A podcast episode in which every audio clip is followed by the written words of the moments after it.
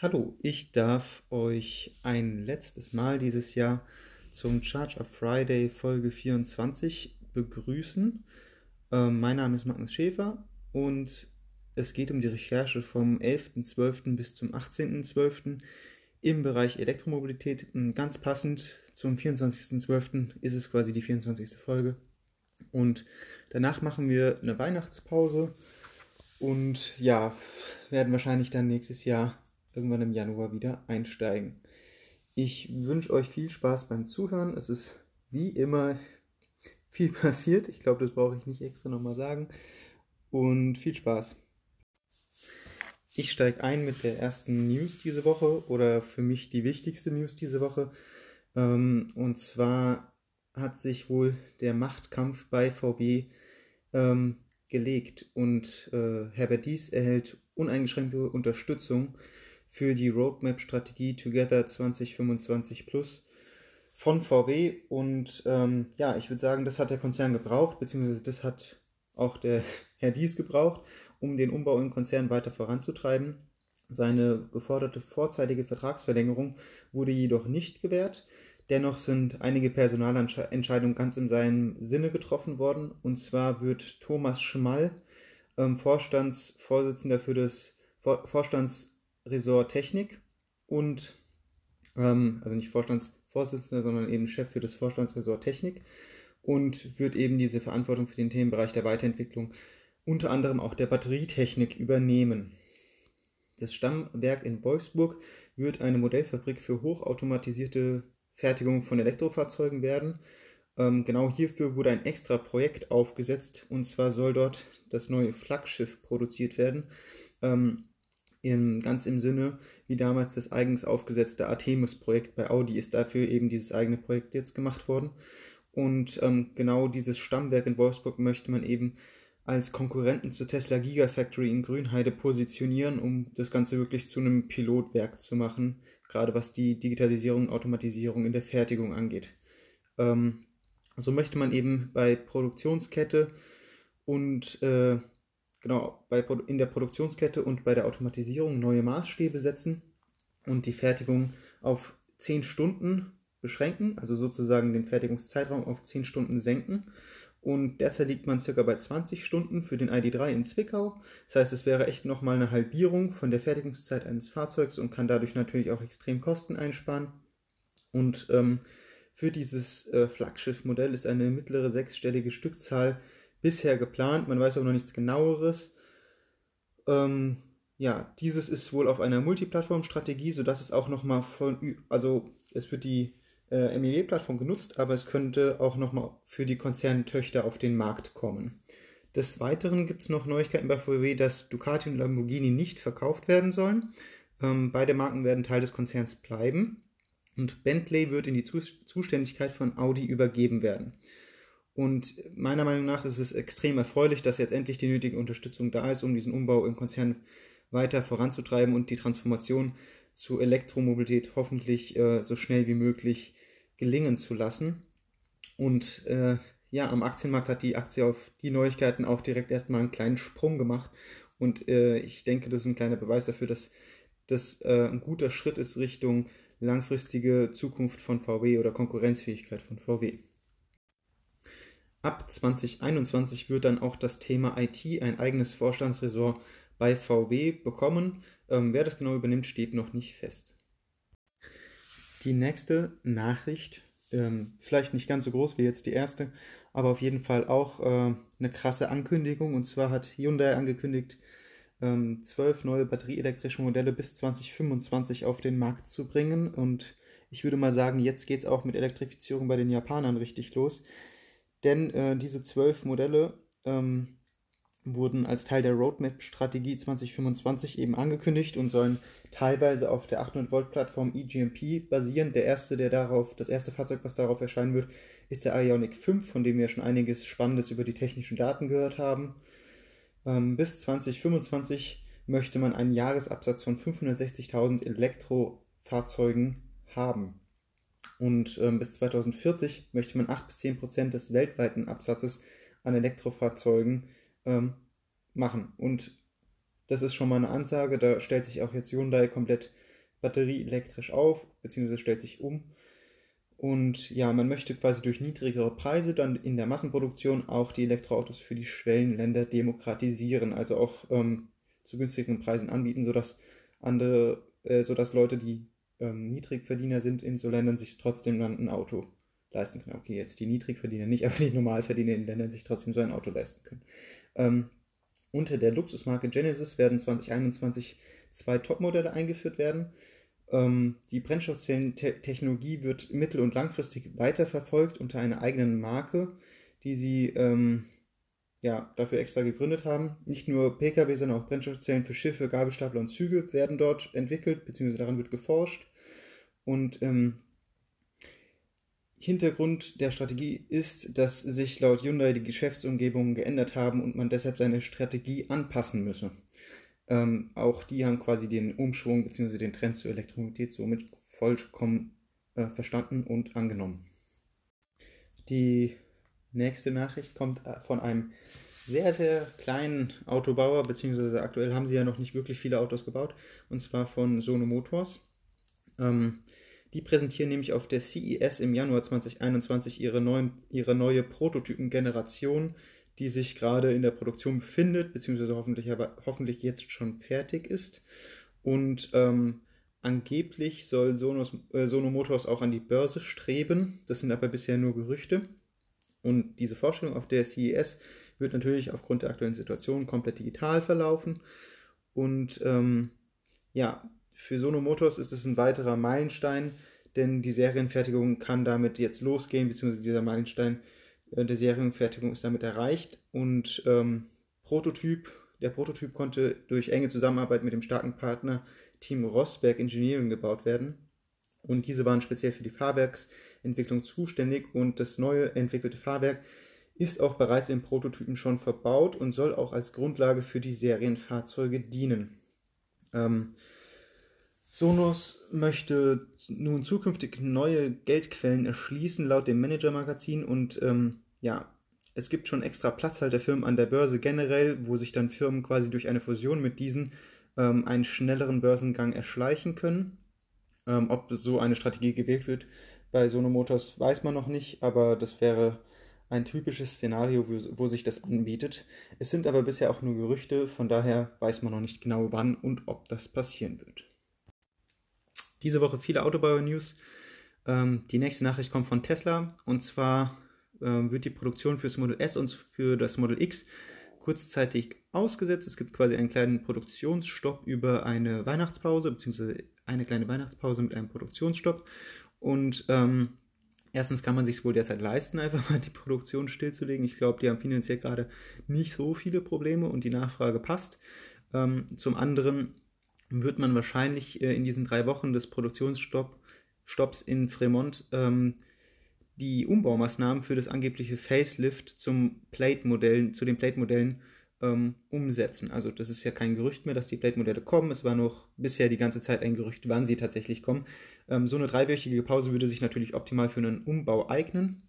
Und kurz bevor diese News kam, hat Tesla nochmal schnell 5 Milliarden Dollar ähm, Kapitalerhöhung äh, nachträglich, äh, hat 5000, äh, 5 Milliarden Dollar Kapitalerhöhung am Aktienmarkt realisiert und diese Wertpapiere waren innerhalb sehr kurzer Zeit vergriffen. Das heißt, ähm, tatsächlich setzen gerade sehr viele Menschen auf Tesla als Autobauer und ähm, ja, Kapital ist für die quasi einfach zu erschließen. Ah, oh mein Gott, noch eine Autonews. Und zwar ähm, kommt Mercedes mit einer Standortstrategie für die EQ-Offensive, also ähm, die Produktion des EQA ist bereits äh, angelaufen vor der offiziellen Weltpremiere und nächstes Jahr dann auch Produktion des EQA beim Joint Venture Partner in China soll dann starten. Ähm, der Kompaktstromer EQB wird 2021 an zwei Standorten die Produktion beginnen, und zwar in Ungarn und China. Und EQS in der Factory 55, äh, 56 in Sindelfingen soll gemeinsam mit der S-Klasse dort produziert werden. In der zweiten Jahreshälfte 2021 beginnt die Produktion des EQI in Bremen und Peking und im US-Werk in Tuscaloosa, ich bin mit Namen immer schlecht bei so Aussprachen, ähm, bereitet sich ebenfalls das Werk auf die Produktion der Elektro-SUV EQE SUV und EQS SUV vor, also zwei SUV. Und ähm, diese sechs neuen elektrischen Produktanläufe bis 2022 sollen die eben realisiert werden. Und da sind der EQC und die Großraumlimousine EQV bereits mit eingerechnet. Ähm, bisher sind es aber keine eigenen Produktionsreihen, sondern werden in derzeitige Produktionsreihen der Verbrenner und der Plug-in-Hybride integriert und ähm, an den Standorten Kames, Bangkok und Peking unter Türkheim und äh, dem polnischen Javor sollen Batteriemontagestandorte bzw. ein Batteriemontagenetzwerk dazu noch entstehen, um die nötigen Mengen an Batterien für die neuen Fahrzeuge auch ähm, zeitnah liefern zu können. Und ähm, ja, ich würde mal sagen, seitdem Mercedes sich komplett für batterieelektrische Fahrzeuge auch ausgesprochen hat, geht es da richtig los. Denn selbst die Marken Maybach und AMG und, der sehr und die sehr spezielle G-Klasse sollen mit einer neuen Elektroplattform neu durchdacht werden.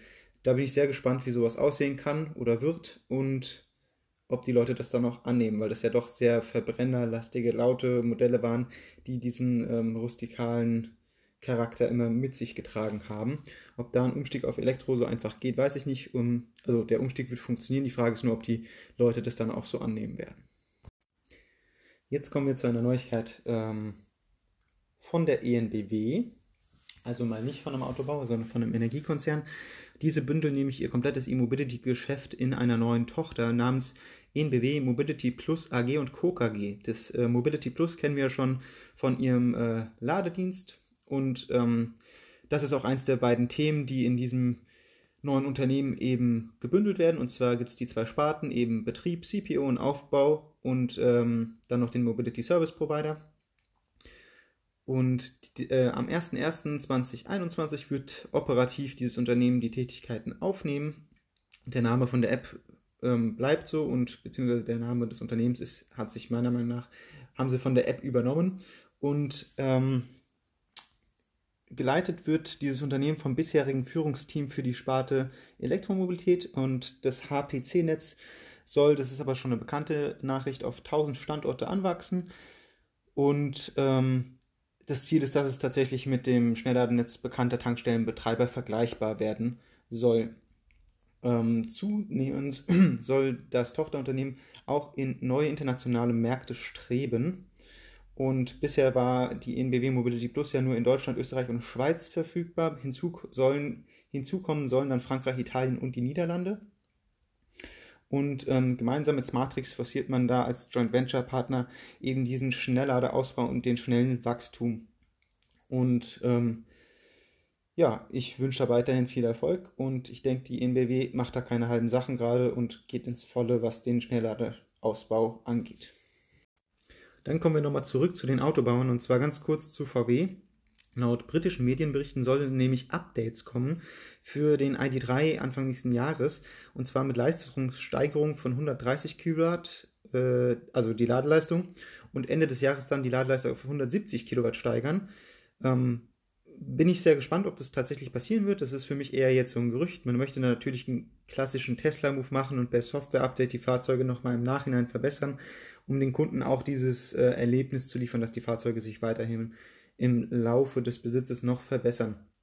Ähm, allerdings wurden dafür keine konkreten Quellen genannt, deswegen bin ich gespannt, was da passiert. Und es sollen auch zusätzlich zu der höheren Ladeleistung noch weitere äh, Verbesserungen, wie zum Beispiel eine Reichweitensteigerung von bis zu 38 Kilometern durch eben Effizienzsteigerung ähm, bewirkt werden. Ähm, ich bin gespannt, was VW da noch bringt. Software-Updates müssen ja sowieso noch kommen.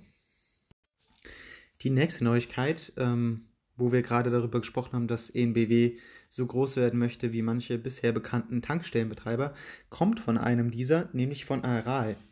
Denn äh, dort wird nochmals Laden und Tanken unter einem Dach stattfinden. So eine News hatten wir letztens schon mal drin. Ich finde es immer sehr erfreulich, weil dann auch ähm, weitere ganz normale Benzin- oder Verbrennerfahrer eben sehen können, wie einfach das Laden funktionieren kann. Und ähm, dort wird es unter einem Dach angeboten werden in Wuppertal mit zwei 300 Kilowatt Ladestationen mit je zwei Ladepunkten. Und es sollen noch weitere Standorte in den nächsten Wochen hinzukommen, wo dieses Konzept so umgesetzt wurde. Ähm, Ziel ist es, binnen ein Jahr, Ziel war es, in, binnen ein Jahr, binnen einen Jahres 100 Schnellladepunkte ans Netz zu bringen bei Aral und ähm, das Ziel wird im Januar erreicht werden. Insgesamt wurden dann, äh, wurde das dann mit 25 Standorten umgesetzt. Und äh, die Ladestationen verfügen über CCS und Chalemo-Anschlüsse und sind über Hubjack ins Intercharge äh, Roaming integriert. Und äh, Ad-Hoc-Payment, äh, Ad-Hoc-Payment, aber schwierige Wörter heute, ähm, ist auch mit an Bord, nämlich über Debitkarten, Creditkarten, PayPal und zwar und über eine Bezahlwebseite, die an der Säule über ein mobiles Endgerät aufgerufen werden kann. Alternativ kann selbstverständlich auch mit der Aral Fuel in Charge Card, ähm, die gerade das Produkt für Flottenkunden darstellt, einfach an der Ladesäule direkt geladen werden. Vom Aufbau der Ladestationen bei den Tankstellen wechseln wir jetzt zu dem Aufbau beim Einzelhandel. Und zwar setzt ähm, Fastnet Ladeparks bei Rewe um. Und den Auftakt macht dabei der Ladepark äh, bei, äh, am Rewe-Standort in Gießen. Dort wird nämlich der erste Schnellladestandort von Fastnet an einem Rewe-Supermarkt entstehen. Und äh, in den nächsten drei Jahren werden weitere Rewe-Märkte folgen und dort kann rund um die Uhr geladen werden mit 80, äh, mit 80, mit 850 Kilowatt Ladestationen äh, an diesem ersten Standort. Ähm, auch dort sind die mit CCS und Chalemo-Steckern ausgerüstet und äh, man hat sich aktiv für die 50 Kilowatt entschieden, weil man das als angemessene Ladeleistung für die Zeit eines Einkaufs empfindet und äh, dem kann ich eigentlich nur zustimmen. Mit 50 Kilowatt in einer halben Stunde kriegt man schon genug Energie wieder ins Auto zurück. Die nächste Neuigkeit kommt von ähm, Fiat Chrysler. Äh, diesmal aber nicht die Autos betreffend, sondern deren Ladeprodukte. Und zwar hat man da eine Kooperation mit New Motion eingegangen, um eben das komplette Ladeergebnis der, äh, Ladeerlebnis der Kunden abdecken zu können, bzw. liefern zu können. Und ähm, man möchte zusammen mit NewMotion ein komplettes Ladeökosystem schaffen, wird damit zuerst in den Ländern Frankreich, Deutschland, Großbritannien starten, später dann in den Niederlanden, Belgien, Luxemburg, der Schweiz, Österreich, Finnland, Norwegen, Schweden und Dänemark. Also quasi ein, ein Produkt im großen Stil für den ganzen europäischen Raum geeignet. Auch wenn ich jetzt Großbritannien ähm, noch mit dazu gezählt habe. Ähm, naja, es bleibt ja trotzdem noch Europa, nur eben nicht Union.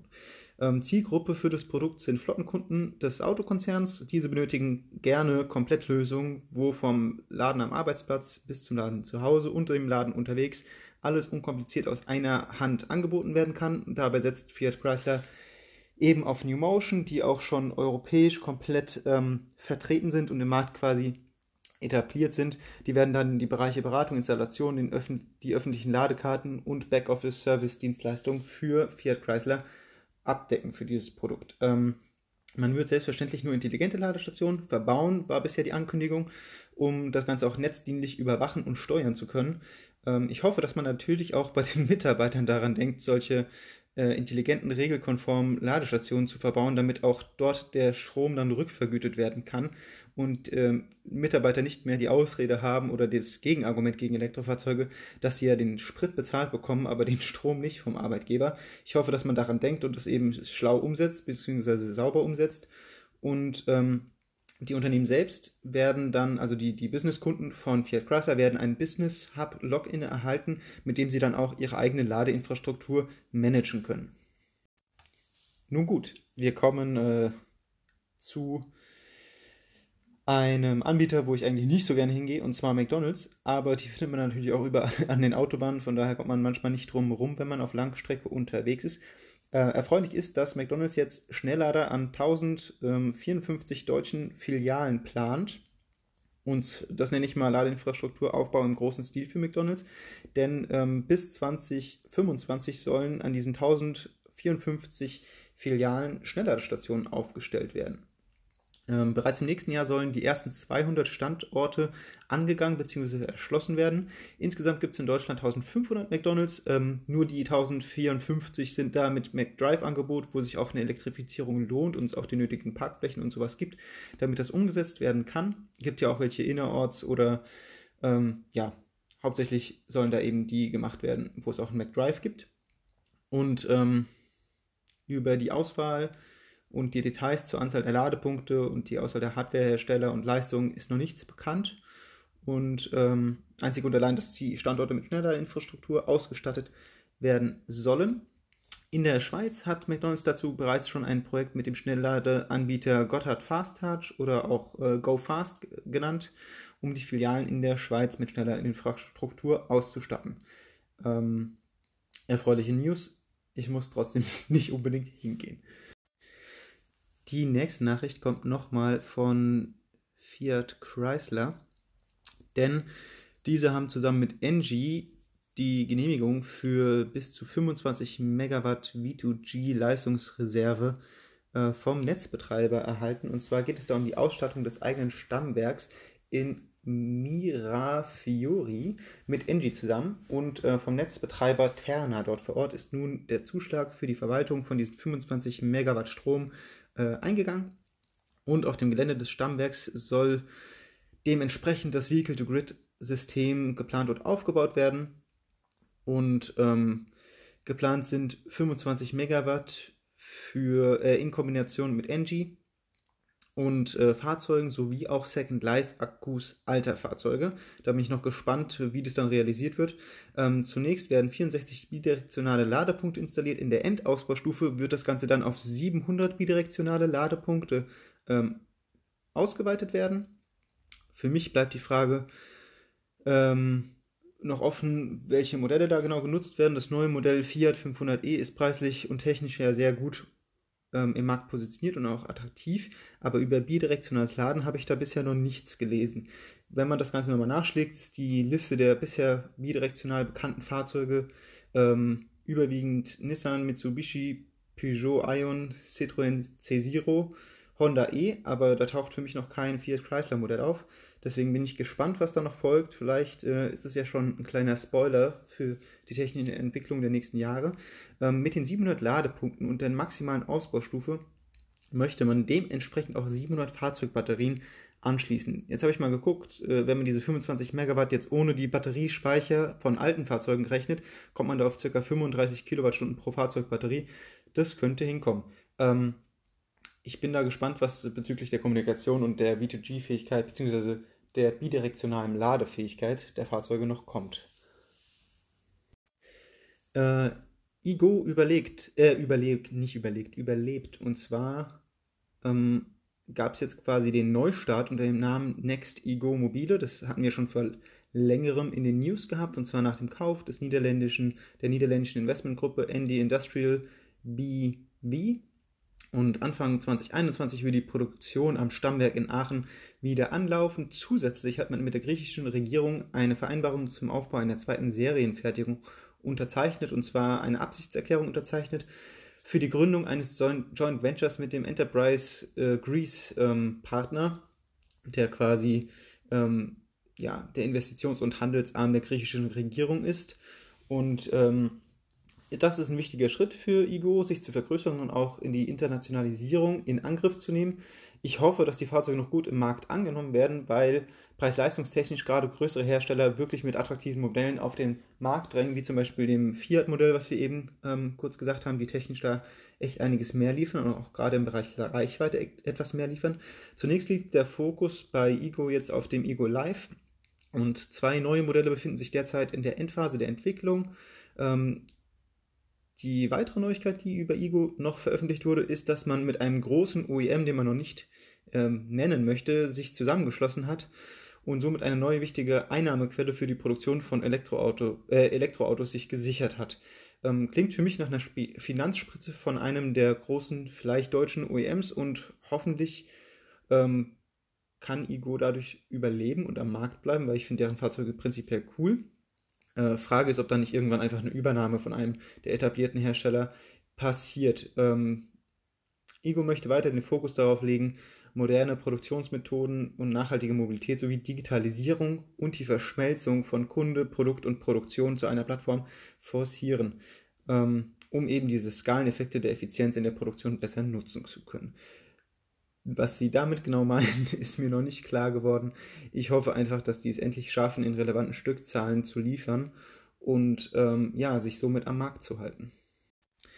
diese Woche ist echt viel Autobauer-News dabei. Und die nächste kommt nochmal von Tesla, die ist aber sehr kurz. Und zwar ist angeblich der Fertigungsstart des Model Y in China einfach schon losgegangen, und zwar in Shanghai. Dort haben nämlich Drohnenaufnahmen auf den Parkplätzen der produzierten Fahrzeuge schon verschiedene Model Y gesichtet. Ähm, Im Januar ist dann der Auslieferungsstart geplant, für den der Herr Musk auch nach ähm, Shanghai fliegen möchte, um das Ganze sozusagen einzuweihen.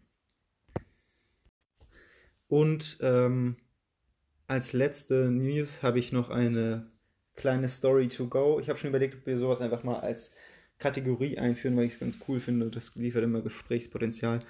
Und zwar versorgen auf den philippinischen Inseln äh, Nissan Leaf die Weihnachtsbäume, die dort aufgestellt wurden, mit Strom. Ähm, das finde ich eine sehr süße Story und das demonstriert natürlich auch nochmal die bidirektionale Ladetechnologie, die der Nissan da eben liefert.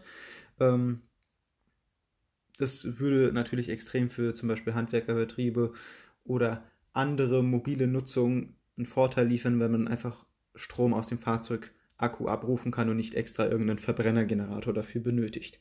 So, das waren die News aus dieser Woche. Ähm, falls es Fragen, Input oder sonst was gibt, könnt ihr euch sehr gerne bei uns melden und zwar bei wiedergrün.com. Ich hoffe, es hat euch Spaß gemacht. Ich wünsche einen super Start ins Wochenende und eine sehr schöne Weihnachtszeit, einen guten Rutsch und erholsame Tage, die wahrscheinlich noch ruhiger sind als die Jahre zuvor. Ähm, ich hoffe, dass alle gesund bleiben und wir hören uns dann wahrscheinlich nächstes Jahr wieder. Das war's von meiner Seite. Viel Spaß, genießt die Zeit. Tschüss.